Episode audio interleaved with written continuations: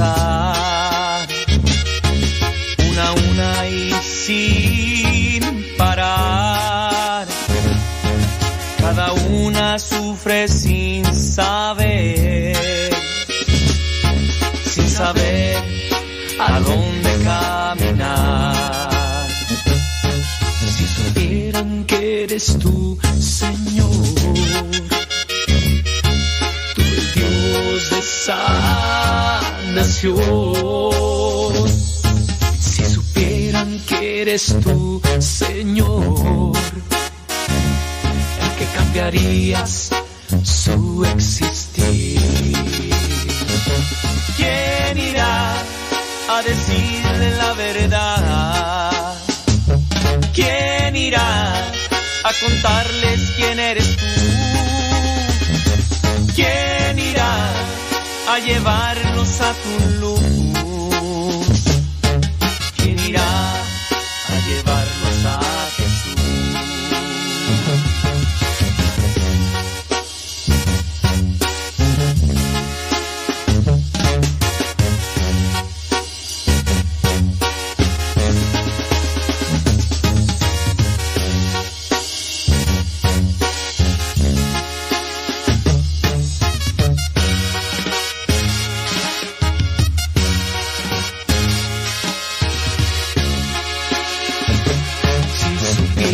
Que eres tú, Señor,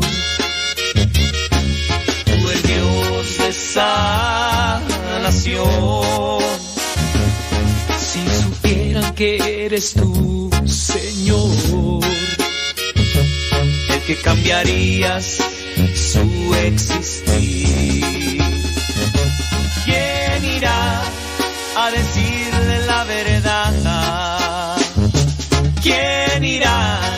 a contarles quién eres tú? ¿Quién irá a llevarlos a tu luz? ¿Quién irá a llevarlos a Jesús? ¿Quién irá a decirles la verdad? ¿Quién irá a contarles quién eres tú? A llevarnos a tu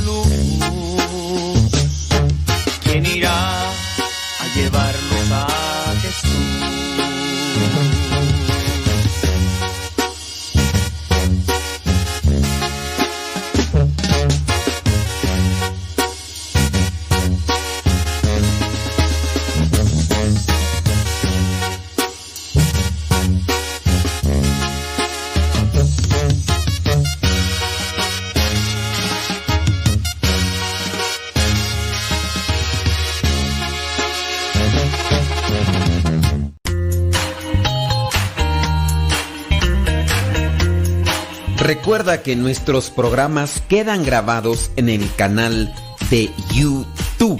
El canal se llama Modesto Radio. Ahora, que si tú trabajas en una estación de radio y quieres pasar estos programas, ponte en contacto con nosotros. Te los podemos mandar ya editados para que en medio de cada bloque pongas los mensajes que tú creas convenientes. Si trabajas en una estación de radio, ponte en contacto con nosotros y te mandamos los programas que nosotros realizamos. Y si tú quieres escuchar programas pasados, entra al canal Modesto Radio. Modesto Radio en YouTube y ahí podrás escuchar los programas pasados.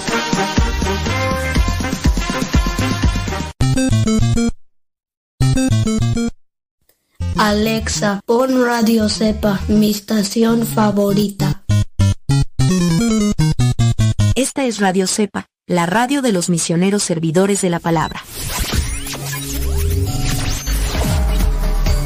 Estás escuchando Radio Cepa, una radio que forma e informa.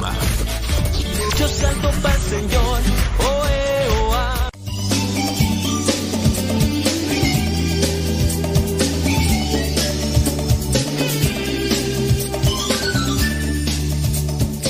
En el nombre del Padre, del Hijo y del Espíritu Santo. Amén. Señor, te pedimos que nos bendigas, que ilumines nuestros pensamientos, ilumines nuestra conciencia, ilumines nuestro cerebro, para que podamos hacer una reflexión, discernimiento de las cosas que tú vas poniendo en nuestra vida día con día y que siempre hagamos todas las cosas y digamos las cosas conforme a tu voluntad. Que nos dediquemos a construir, que nos dedicamos a derribar, pero a construir cosas buenas y a derribar las cosas malas que perjudican que lleguemos a la santidad. Virgen Santísima, intercede por nosotros, Espíritu Santo, fuente de luz, ilumínanos, Espíritu Santo, fuente de luz, llénanos de tu amor. En el nombre del Padre, el Hijo y el Espíritu Santo. Amén. ¿Qué quiere que le diga? Que Dios le bendiga. Estuve por ahí mirando algunas eh, mensajes, algunos correos y todo, y me di cuenta que tengo preguntas. La verdad, este, no he visto las preguntas. Vamos a ver si no son de química o de álgebra o de otras materias que desconozco totalmente, porque si son de eso, ya bailó, ya, ya nomás, ya no se hizo el asunto. Una pregunta, ¿por qué no todos los sacerdotes creen lo mismo? Pues es que no estamos llamados a creer lo mismo, sí estamos... Yo, por ejemplo, creo que hay maneras de realizar cierto tipo de apostolados y no, eso no es una obligación a que todos lo crean. Yo, por ejemplo, yo creo que la radio, en la radio se puede evangelizar, pero hay muchos que no.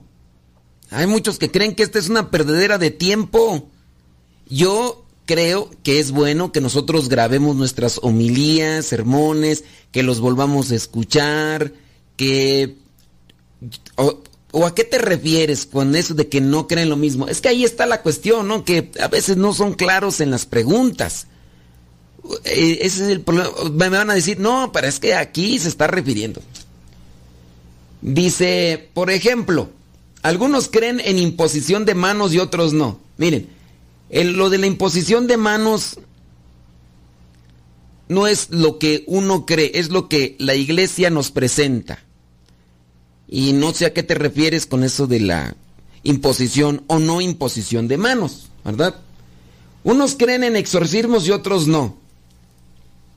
Miren, la doctrina es clara, que si una persona está de rebelde, si un sacerdote no cree en la imposición de manos, pues es una cuestión personal. ¿Es correcto? No, no es correcto.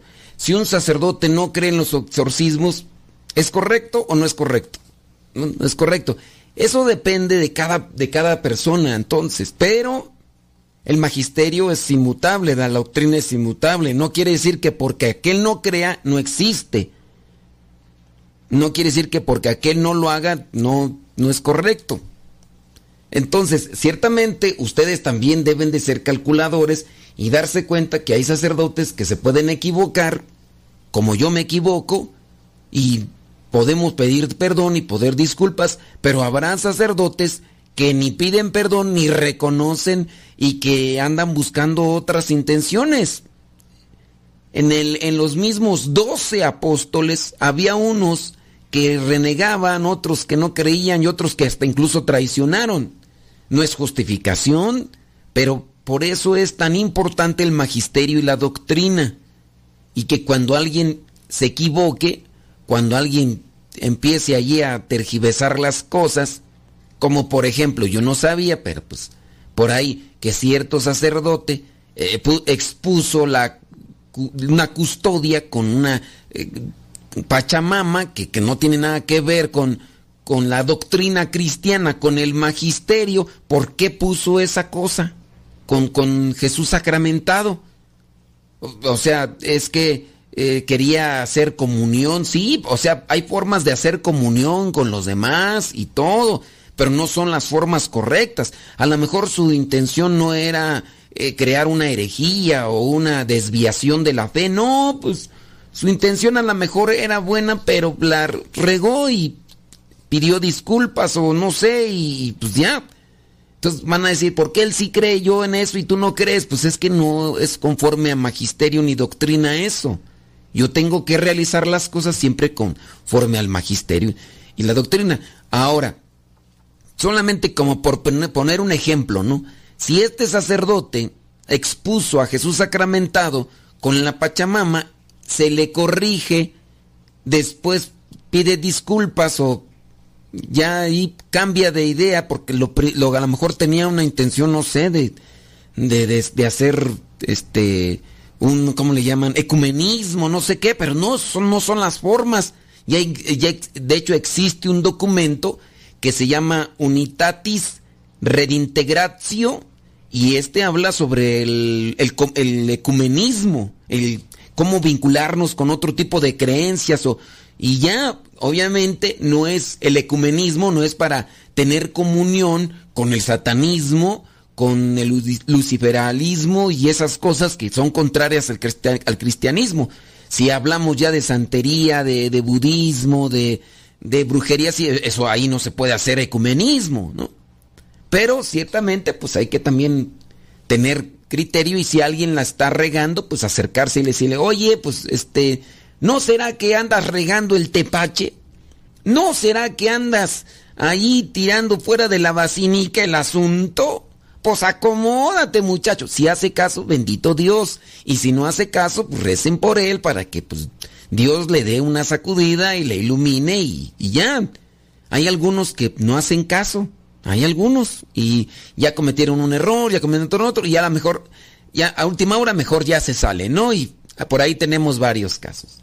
Pero pues no es que tengamos así que no es lo que nosotros creemos, es lo que la iglesia determina y eso es lo bonito, lo bello de la iglesia, que por eso hay una estructura, hay una jerarquía, eh, hay lo que son cimientos, columna vertebral, hay algo que, que, lo sostiene por si de repente por ahí sale un, modesto lule queriendo así decir o hacer mafufadas, decirle no, mijito. O sea, la iglesia ya tiene sus lineamientos, sus estatutos, sus doctrinas, sus mandamientos, sus reglas. Por eso a ustedes también les hace falta conocer lo que es el catecismo y también pueden conocer el derecho canónico. Échense un clavadito al derecho canónico, son documentos que son necesarios conocer. Ya si ustedes pueden una clase donde les expliquen el derecho canónico como nosotros vamos, qué bien, pero por lo menos léanlo. Porque si no distingues entre el derecho canónico y el catecismo, pues ahí sí ya. Nomás no. Déjame seguir leyendo eh, la, reclamada. Dice, ¿por qué unos creen en exorcismos y otros no? Y en cuanto a la pregunta, eh, para conocer la voluntad de Dios, leer la palabra de Dios, eh, pues miren, y buscar la información con los que saben, sobre todo lo que sea basado en la religión. La voluntad de Dios Ciertamente la palabra nos ilumina, porque en, la palabra de Dios se revela a Dios, pero puede ser que no esté revelada mi voluntad. No está, modesto Lule, tienes que ser misionero. No hay, no va a estar el, plasmada la voluntad de Dios hacia mi persona. Eso es una reflexión que tengo que hacer yo de lo que estoy leyendo o de lo que estoy escuchando si es en la predicación. Entonces, hay que ponerse en oración, hay que leer. ¿Qué es lo que me pide Dios con respecto a esta situación? ¿Hacia dónde me tengo que mover? Bueno, pues yo le voy a pedir, Señor, ilumíname, ayúdame, ¿cómo tengo que comportarme? ¿Cómo tengo que actuar ante esta situación? Quiero hacer tu voluntad y no la mía. Mi voluntad me dice que le rompa el hocico a esta persona porque ya me colmó, ya me colmó el buche de piedritas y ya no más, mm, ya me tiene hasta la coronilla. Mi voluntad, mi voluntad. Es que hay que pararle, hay que decirle hasta de lo que se va a morir. ya me tiene harto, dijo allá al lado de mi rancho. Esa es mi voluntad. Pregunto, ¿esa es la voluntad de Dios? Pues no.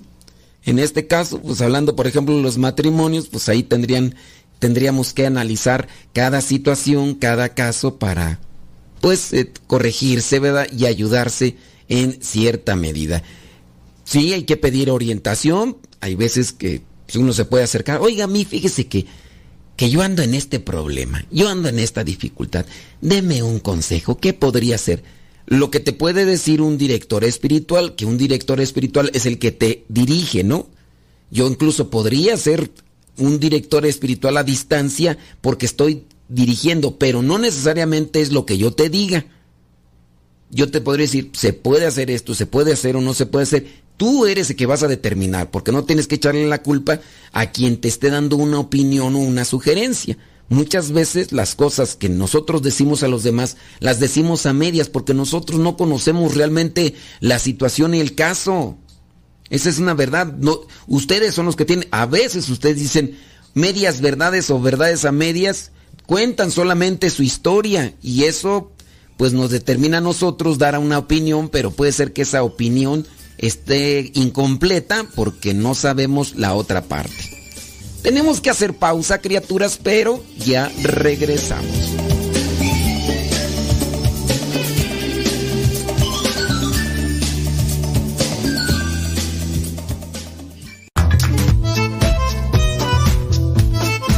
Tienes preguntas para el programa, ve a la página de Facebook Programa Evangelizar sin tregua y ahí déjanos tu pregunta y también ten paciencia para que podamos responder. Recuerda, la página se llama Evangelizar sin tregua. Programa Evangelizar sin tregua. Así se llama la página, Programa Evangelizar sin tregua y ahí déjanos tu pregunta y vamos a responderte aquí en el programa.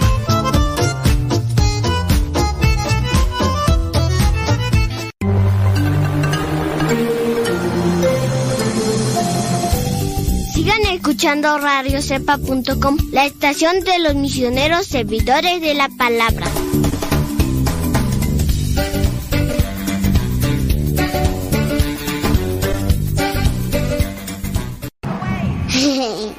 Juguito. Cuidado, niña.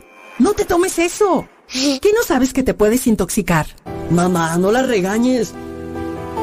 Mejor guarda productos de limpieza, tiner, aguarrás u otros productos tóxicos bajo llave para que no se intoxique.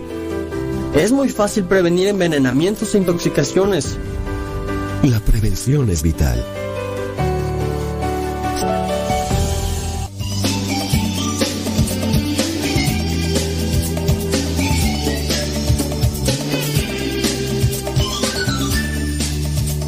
Ante las dudas que nos cruzan a veces en el camino, también hay que ser pacientes.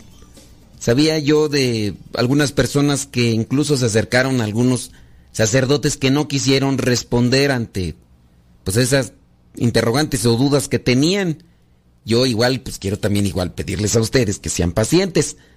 Hay veces que también la gente de repente es bien desesperadita, por ejemplo, en el internet me mandan una pregunta y quieren que yo esté ahí al otro lado de la línea contestando la pregunta.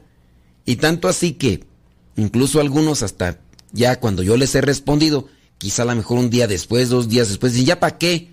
Ya no. ¿Para qué no contesta pronto? Digo, es que anda ocupado. Entonces, ¿para qué ponen este chat para hacer preguntas si no van a contestar? Uy, excuse me. Perdóneme usted. Vamos a ver acá otra pregunta. Y acá dice, eh, padre Lule, en la misa, después de rezar el credo, se dice, esta es nuestra fe, esta es la fe la de la iglesia que nos gloriamos de profesar por Jesucristo nuestro Señor. Pregunta, ¿esto solo se dice, esto solo lo dice el padre o toda la comunidad?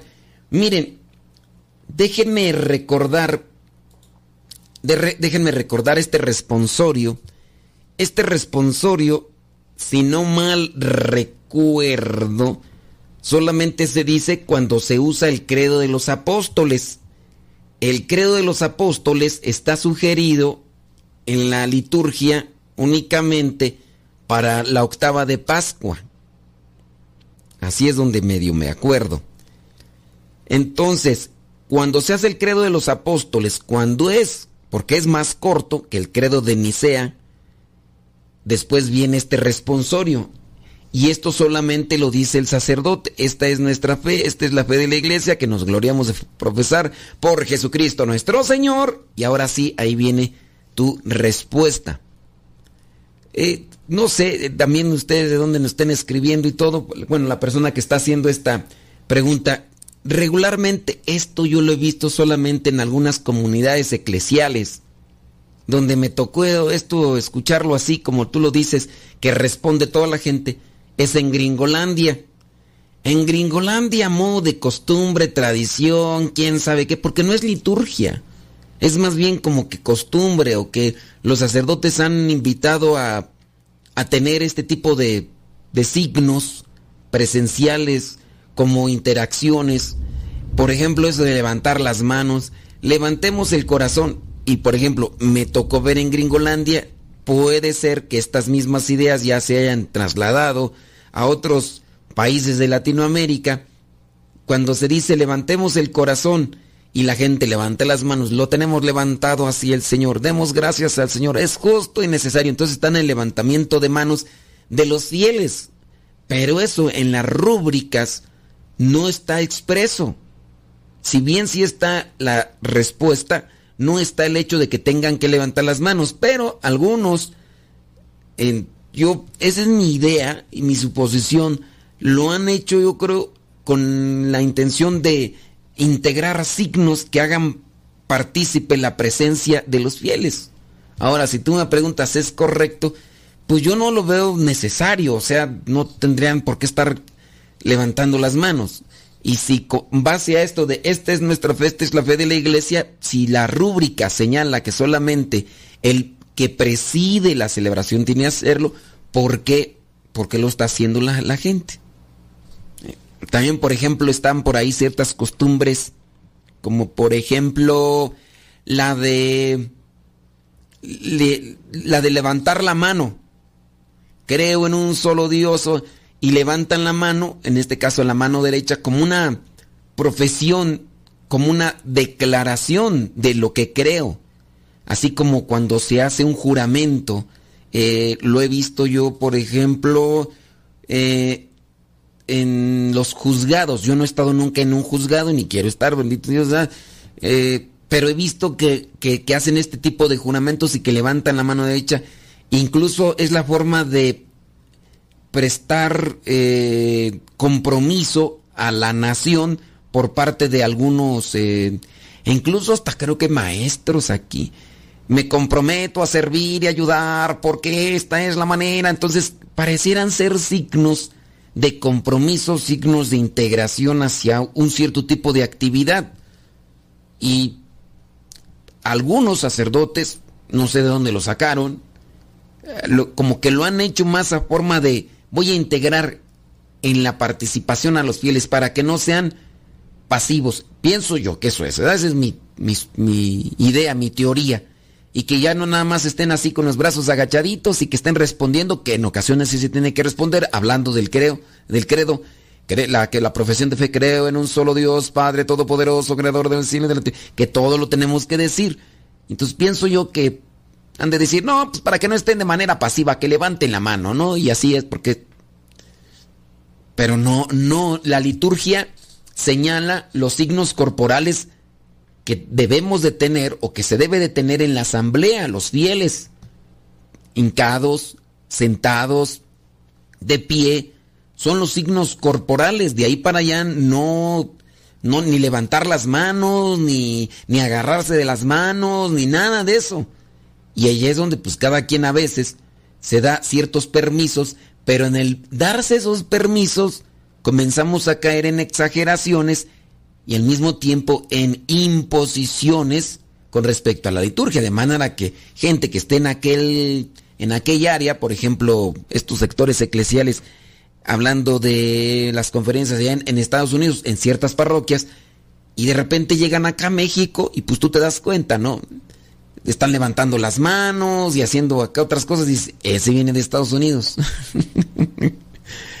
y si la persona tiene autoridad y si la persona tiene control sobre los demás, puede ser que comience la creación de costumbres que no son doctrinales, que no son de la del sí de la liturgia y, y puede ser que por ahí se empiecen a dar no sé, en algunos estados de la República Mexicana creo que por ahí eh, he visto que se hace esto, pero no se ha eh, eh, compartido o no se ha sugerido a otras comunidades, no se ha disgregado, si se dice disgregados, que traía esa palabra atorada y dije, ¿la digo no la digo?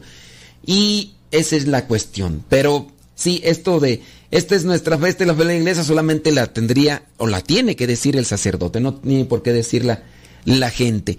Déjame ver acá esta pregunta, dice, me gustaría que hablara sobre el respeto que le debe uno tener a la Santa Eucaristía. Bueno, es que si tú sabes que la Eucaristía es Jesús, ¿tendría yo que decirte que le tengas respeto porque es Dios? No. No, no, no tendría yo por qué decirte que le tengas respeto. Si la Eucaristía, hablando de la hostia consagrada, si nuestra, nuestra fe es dogma de fe, que después de la eh, consagración, ahí está presente Jesús vivo y real, en carne, en sangre y divinidad, tendrías o no tenías que tenerle respeto. Entonces, pues, así como que vamos a hablar del respeto, pues esta voy a hablar de Dios, de Dios en la Eucaristía, cuando se da el milagro del amor. Entonces ya, ¿le, puedo tener respeto a Dios? Pues, la pregunta es necia, criaturas. Dice, mm, mire, soy quien ayuda a la distribución de la Eucaristía en mi iglesia. Y en una ocasión me tocaba en esa misa ayudar, pero no alcancé a confesarme. Y me dice el que se encarga del horario, nada más pida perdón a Dios de corazón y ayúdeme. Y yo le dije que no. Como dice usted, padre, no soy muy mala, pero tampoco muy buena.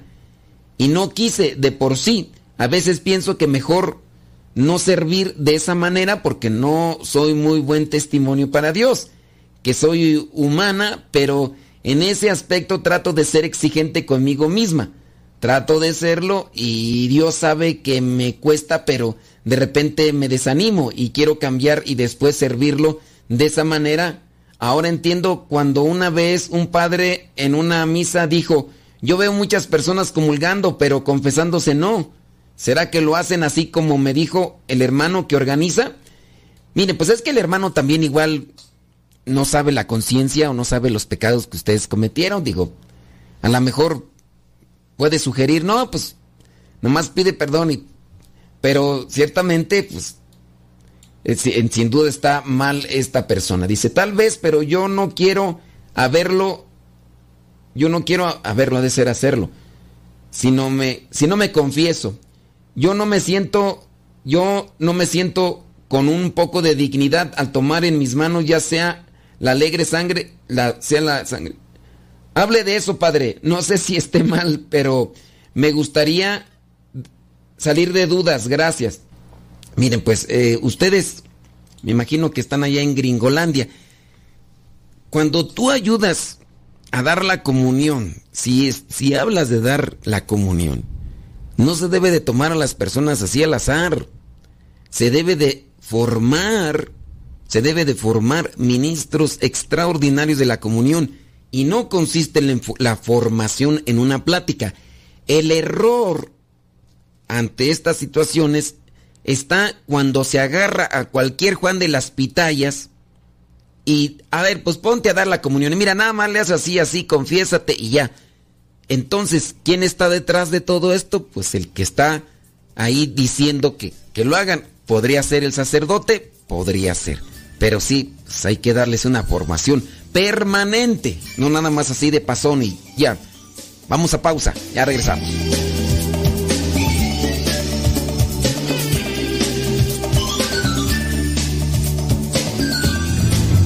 Alexa, pon música de los misioneros servidores de la palabra. Esta es la música de los misioneros servidores de la palabra en Spotify. Justo cuando estaba vacío y creía que no habitabas en mí. Verbo de Dios, amo y Señor en los brazos de su madre. Como un infante descansando en el calor del dulce hogar. Espíritu Santo,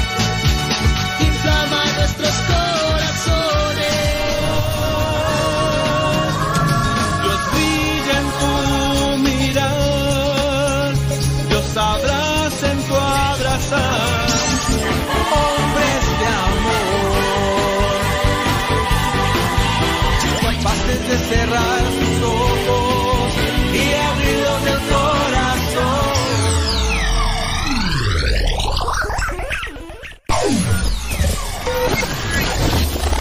Si quieres volver a escuchar los programas del Padre Modesto, búscalo en tu página favorita de podcast, Spotify, iTunes, Google Podcast y otros más. Busca los programas en, el, canal, Modesto, Radio. En el canal Modesto Radio.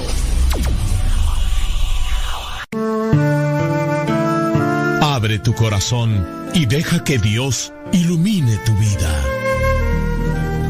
Escuchas Radio Cepa. Radio Cepa, Radio Católica por Internet que forma e informa.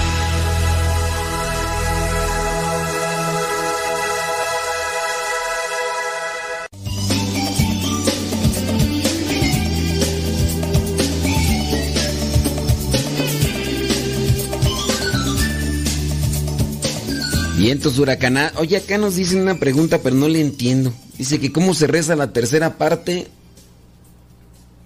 del Santo Rosario. O sea, ¿cuál de, tercera parte de qué? Que no lo entiendo y o sea, ¿se reza por partes o cómo está la tercera parte? ¿Segunda parte o qué?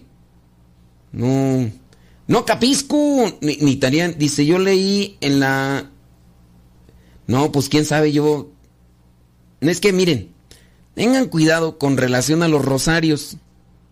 Porque de repente hay muchas devociones de rosarios y, yo eso yo de segunda parte, tercera parte, cuarta parte.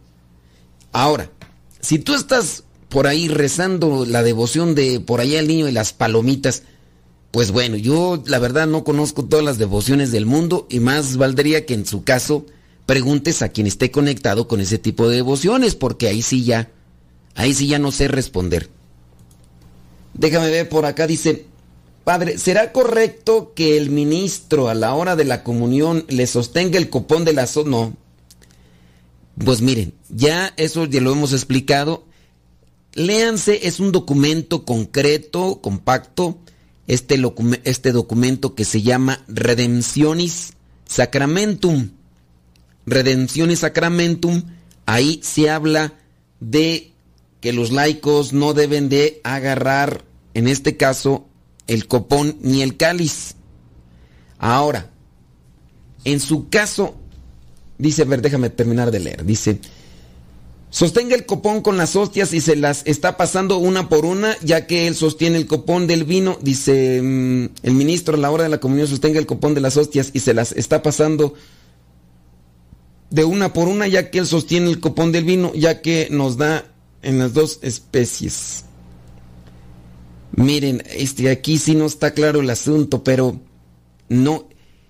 Si, si estamos hablando de que un ministro extraordinario de la comunión está haciendo esto, la respuesta es no es correcto. Acuérdense, miren, la función principal de un ministro extraordinario de la comunión no es dar la comunión en la misa. Eso solamente se hace cuando la necesidad pastoral lo apremia. Es decir, que hay muchísima gente y para no extenderse más tiempo del necesario, se pide ayuda, pero no es la función propia del ministro extraordinario de la comunión. Ahora, hay muchos ministros, muchos ministros extraordinarios que los hicieron en vapor, los hicieron en un horno de microondas. Ese es el problema en la iglesia, que tanto los laicos como los sacerdotes no quieren ocupar tiempo en la instrucción. Y por eso es que a veces se llega a dar una aberración, un sacrilegio, porque por un lado están los sacerdotes que no toman en serio lo que son las especies eh, consagradas, y por otro lado están los laicos que ni siquiera reconocen ni ven más allá de sus ojos y no se dan cuenta de la presencia de nuestro Señor Jesucristo en el pan consagrado. Y por eso es que se dan este tipo de abusos, tanto a veces del cura, tanto a veces de los laicos. Si el laico se prepara, podrá decirle al sacerdote, sabe que no, padre, y el sacerdote al sentirse acosado, por las cuestionantes o las preguntas de los laicos, dirá el sacerdote, oh, estos sí, estos sí leen, estos sí estudian, estos sí se preparan, y tendrá que también apegarse y ponerse las pilas. Pero, pues ustedes también a veces eh, ni leen, ni se instruyen, ni forman un discernimiento ni criterio. Son como barcos movidos conforme a las olas del mar, sin timón ni vela. Y ustedes van a decir, pues es que es el sacerdote. No, ¿y ustedes qué? O sea, se les prohíbe leer, se les impide leer esos documentos que están ahí disponibles libremente, hasta en el internet, en la página ahí del, del Vaticano, para que ustedes, derecho canónico, liturgia, documentos, todos los documentos del magisterio están ahí librerías serias, católicas, que ustedes pueden encontrar. Ojalá que no vendan libros mafufos, ¿verdad? Porque hay cierto tipo de librerías que no están para la evangelización, sino que están para el negocio. Y esas librerías pues te van a confundir, ¿no? Y te van a poner libros que incluso a veces no están ni aprobados. Pero instruyanse, criaturas. No quieran tomarlo todo a partir de un programa de radio porque hasta en eso quieren al mismo tiempo estar ahí escuchando el radio, manejando, trabajando, cocinando en el baño y quieren agarrar todas las cosas así plenamente y no. Pues ¿cómo? Para eso son, en este caso, los cursos, los diplomados, los talleres, los, los, eh, las clases de, de catecismo, de liturgia, de, de sagrada escritura, para que ustedes se pongan a plomo y a tiempo completo. Pero igual, yo miren, ahorita con esta revolución que se ha dado ya del internet, con el internet, pues ya muchas personas, pues ya muy cómodas, ¿no? Desde su casa participan hasta de supuestos retiros. Yo la verdad ni, ni, me atrevería a llamarle retiros espirituales. Te vamos a invitar a que participes de un retiro virtual. Miren, a veces ni las condiciones en sus hogares son las idóneas para realmente aprovechar lo que se estuviera compartiendo. A mí me ha tocado pocas veces porque la verdad no me alcanza el tiempo para andar ahí a cada petición de personas que me solicitan que les dé un tema a un grupo por ahí, por el internet. La verdad no me alcanza el tiempo y tengo que andarles ahí diciendo que no, aunque ya después me califican, uy, sí, te crees mucho, no quieres compartir. No, tengo ya obligaciones, tengo responsabilidades y no puedo estar diciéndole a todos que sí, con tal de que ya no me estén diciendo que soy un creído y sé lo demás, ¿no? Pero de las poquitas veces que me ha tocado compartir reflexiones a través de la internet, a través de esas aplicaciones y plataformas, cuando me ha tocado a mí compartir los supuestos retiros virtuales, mira, ya pocas veces me fijo en todos los cuadritos de la gente que supuestamente está ahí conectada, porque te das una distraída que yo digo, ¿tú crees que esa gente va a estar poniendo atención? Cuando sí tienen el micrófono muteado, pero quién sabe que andan allí. Una vez una señora hasta el baño se metió nomás, que qué bueno que no hay anduvo descubriendo sus cosas pero se notaba, yo no sé si pensó que no la veía nadie, porque como nada más ponen el puro cuadro de, del que está hablando y piensan que ya los demás no la ven, pero la cuestión solamente está ahí buscarle en todo el recuadro y todos los que tengan activada la, la cámara ahí se están viendo y lo que están haciendo. Y hay gente acostada, hay gente comiendo, tragando, hay gente ahí haciendo el aseo, hay ¿Tú crees que van a aprovechar todos esos que andan haciendo? Yo entiendo que son multitag, multiusos y andan ahí, pero ¿tú crees que van a andar aprovechando una reflexión así como cuando se da de manera presencial en un salón y se trata de hacer que la atención esté plenamente? Porque también podría ser ahí, ¿no? Ya están ahí en el salón, pero empieza ya a colgar el pico, le empieza a escurrir la baba y a todo dice que sí. Pues igual también ahí no aprovecha. Pero ahí quién te dice algo, quién te censura o quién te da un jalón de orejas con ese tipo de reuniones virtuales, con ese tipo de supuestamente retiros virtuales o grupos. Yo pienso que apenas uno que digas, no, sí, me voy a poner las pilas y voy a apuntar, porque hasta eso, ¿Cuántos de ustedes no han participado de cursos, de retiros? Y ahí van como si fueran las esponjas absorbedoras de todos los conceptos, ideas y que se les va a quedar a ustedes aquí en la cabeza como si fueran ilustres eh, personas con memoria eh, prodigiosa. Y, no, ni apuntan y a veces ni ponen atención ni nada. ¿Tú crees que la gente va a aprovechar así? No, compadres, yo por eso ya hasta me desvié de qué estaba hablando tú. Ay, Dios mío, así estaba hablando de los de las formaciones, de las formaciones de los ministros. Les digo, ya ni me acuerdo por cuál punto iba, ya de la regañadera que empecé, ya ni me acuerdo qué. Bueno, pero cerremos esta cuestión. Traten de prepararse de forma presencial, apuntar. Si van a tomar una clase virtual, un tema o curso predicación, lo que sea, apúntenle. Apúntenle. Si están leyendo un libro de espiritualidad o de formación doctrinal, subrayenle. Y después traten de hacer un vaciado y recopilar todas aquellas frases que llegaron ustedes a subrayar y pasarlas a un libro. Eso también les va a ayudar a que ustedes lo acomoden ahí mejor en la cabeza y lo empiecen a desarrollar para que tengan criterio. Porque sí, muchos, muchos laicos están ahí, pero también hay que tener cuidado, porque de repente empiezan a, sí, a tener conocimiento, empiezan a ilustrarse y de repente se empiezan a emplar como peces globos, ya sentenciando, incluso hasta enjuiciando a personas con altos conocimientos y también con altos cargos en la iglesia. Hay laicos que apenas por ahí terminaron la primaria y tomaron un curso o se leyeron dos o tres libros y ya empiezan a decir que el obispo fulano está mal, que incluso hasta el mismo papa está mal y ya empiezan allá a agarrar las Biblias y dicen la Biblia está mal en esto. y uno dice, válgame, con un pequeño vi que pierden el piso, empiezan allí a sulfurizarse, se les suben los humos, criaturas, y empiezan allí a disvariar. Yo digo, no, cuidado también con la soberbia, porque a veces uno agarra un poquito de conocimiento y empieza ahí la desvariadera, que Dios guarde la hora, porque ya después ni Dios Padre se va a salvar de sus juicios, de sus sentencias, de sus señalamientos, porque hasta Dios Padre lo van a querer corregir, porque si hay, ¿verdad? Personas que ya empiezan a decir, yo pienso que aquí lo que dice la Biblia no está bien y por esto y lo otro y aquello y demás. Vámonos a pausa. Ya regresamos.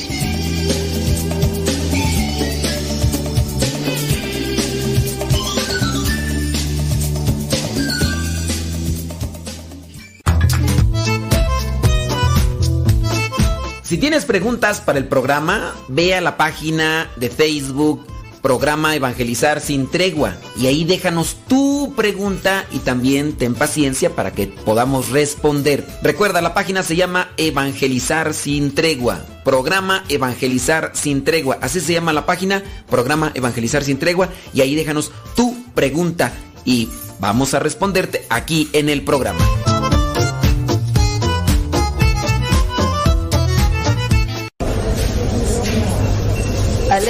Quiero escuchar Radio Cepa. Esta es Radio Cepa, la radio de los misioneros servidores de la palabra. Escuchas Radio Cepa. Las mejores melodías. Las mejores melodías. La música que te acompaña en tus actividades.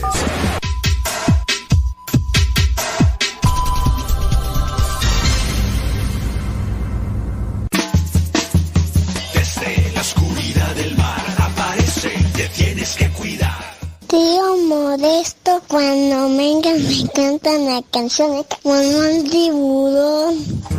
Ahí viene,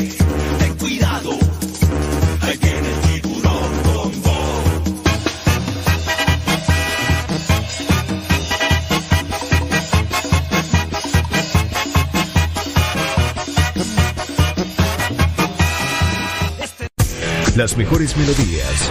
Las mejores melodías. La música que te acompaña en tus actividades.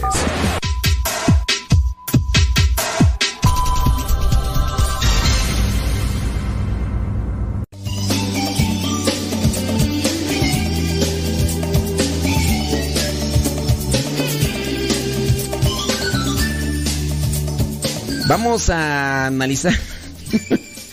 Dicen que me estoy desviando, perdón. Pero está bien que ustedes me digan que me estoy desviando del asunto con las cosas. Pues es que, ¿qué quieres? Hay veces que uno se descontrola. Pero aquí andamos al pie del cañón. Muchísimas gracias a los que nos mandan sus mensajes. Dice por acá que la verdad a mí no me gustó la misa por internet.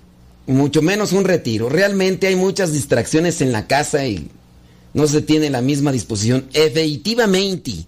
Efectivamente. Qué bueno que...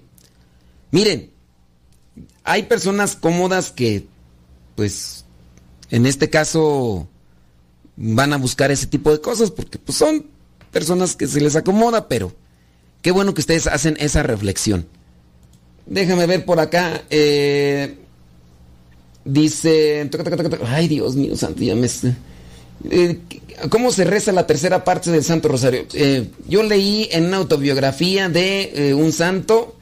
Esa es mi pregunta. Eh, pues sí, les digo, yo no sé, yo no he leído la autobiografía de ese santo, yo no sé de qué me hablan. Dice, no lo estoy rezando, yo leí en la autobiografía de, ok. Dice, cuando quise instruir, ok, nada más así para cerrar. Hay devociones particulares, hay devociones particulares de ciertos santos. Y, y son devociones particulares. Mire, por ejemplo, yo podría decir, a mí me gusta este mm, rezar con los ojos cerrados. Si yo pongo, por ejemplo, en mi autobiografía, a mí me gusta rezar con los ojos cerrados y, de rodillas. Y un día miran a alguien que, está rezando con los ojos abiertos, van a decir, pero es que el- en la autobiografía del Padre Modesto dice que hay que rezar con los ojos cerrados. Entonces, ¿por qué la iglesia no dice, por qué la iglesia no dice de eso? Y luego él des- reza de rodillas y nosotros lo rezamos. Entonces, ustedes tienen que ponerse al tiro con lo que están también leyendo, porque si ustedes dijeran, lo leí en el catecismo, ahí en el catecismo, ahí sí ya. Pero si ustedes leen biografías o autobiografías y ustedes quieren apegarlo a la doctrina, ahí están mal.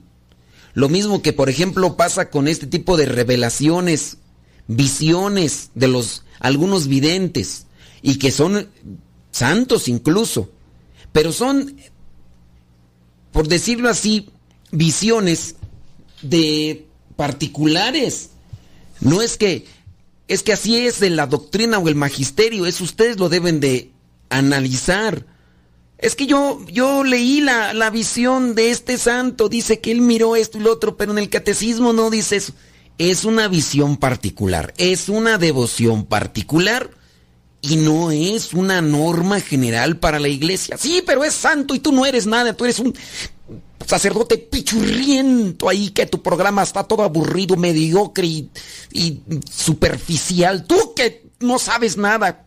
Pues sí, pero eh, aquí podrán decir misa, pero si no es por parte de la doctrina, así lo diga el santo fulano de tal, es alguna devoción particular. Entiendan eso, por favor. Porque, miren, su, su forma de ver las cuestiones eclesiales les puede lle- llevar a una confusión total, como por ejemplo, si ustedes leen en la biografía de los santos, los santos, los que les llaman, ¿cómo se le llaman? Estilitas. Un santo estilita. ¿Qué, qué es un santo estilita? Los santos estilitas son estos que a forma de mortificación vivían en una estela, eh, en un... eh, ¿Cómo decirlo para que se me entienda? Haz de cuenta que en un, un árbol cortado y arriba del árbol, de lo que es ese madero, ahí se colocaban los santos, día y noche, ofreciendo la intemperie, el frío. Y entonces alguien va a decir, es que yo miré en la biografía de este santo que vivió así, ¿por qué todos no vivimos así? Vamos a vivir todos así. Porque es que ese santo vivió así y yo quiero vivir así. Quiero que me explique por qué usted no vive. eh, a ver, ¿por qué no hace el programa de radio arriba de un tronco? ¿Por qué no hace el programa de radio en una cueva como lo hacían los santos ermitaños? Que se iban y se despojaban de todo y se iban y se metían a una caverna. A ver, ¿por qué? A ver, ¿por qué usted no tiene una calavera a un lado como la tenía San Jerónimo? ¿Por qué no tenía una, tiene usted una calavera? ¿Por qué usted no se viste con, piel de camello? Porque se dice que Juan el Bautista se cubría con cabello. A ver, ¿por qué usted no se viste así? Son formas propias, personales, particular de los santos. Yo sí veo una limitante cuando ustedes no aplican un criterio y un discernimiento y todo lo quieren ver de manera así como si fuera una norma general. Hablando de una devoción particular de un santo, pues está bien, pues es la devoción particular del santo. Pues sí, pues que, es, que es norma de la iglesia general. No, es una, algo que le ayuda. La forma de vivir de este santo le ayudó a él, pues, le ayuda. ¿Quién vive como San Francisco de Asís? ¿Quién vive como él? Yo podría decir que ni los mismos franciscanos viven como San Francisco de Asís. A ver si no me sale por ahí no echarme pleito. Pero, por ejemplo, se ha hecho por eso eh, tantas ramificaciones en los franciscanos, porque muchos de ellos, los conventuales o los capuchinos, quieren apegarse más al modo de San Francisco, pero aún así, con la actualidad, la modernidad y la contemporaneidad que estamos, ni ellos mismos se acercan a lo que vivió San Francisco de Asís. Entonces, ¿qué hacemos? Porque sí, ciertamente ustedes y yo podemos entrar en discrepancias, pero generen discernimiento y criterio, no pongan universalismos en las cosas que ven aquí o ven allá, porque si no, van a regar el tepache. Y después, ¿para qué quieres? Dice por acá, cuando quise instruirme me tacharon que ya quería saber más que el sacerdote. Bueno, también depende quién te lo diga, ¿no?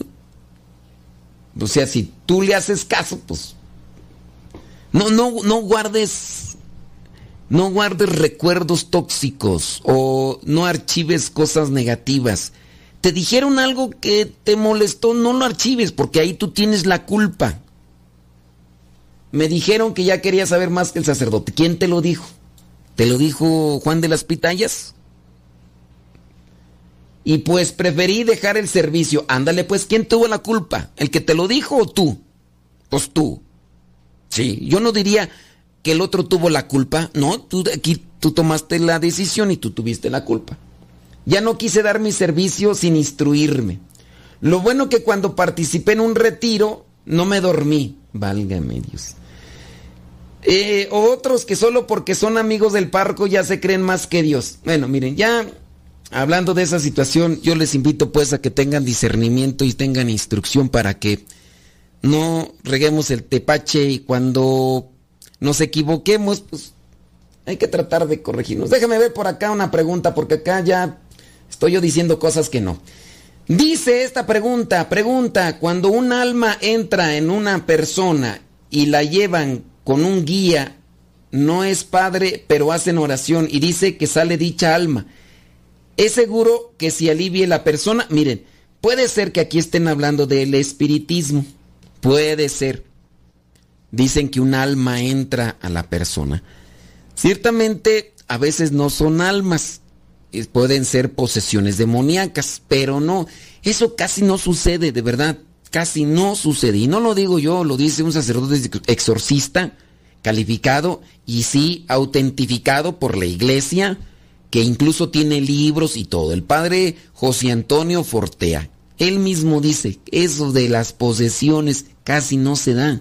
La mayoría de cosas son problemas psicológicos, esquizofrénicos, eh, derivaciones de estrés, nervios. Dice, no, mucha gente anda con así como si anduviera en un de mundo plagado de espíritus y cosas malignas y demás. No, y qué bueno, porque si no nos dieran una arrastrada. Miren, yo hasta me he dado a la tarea de mirar a estas personas.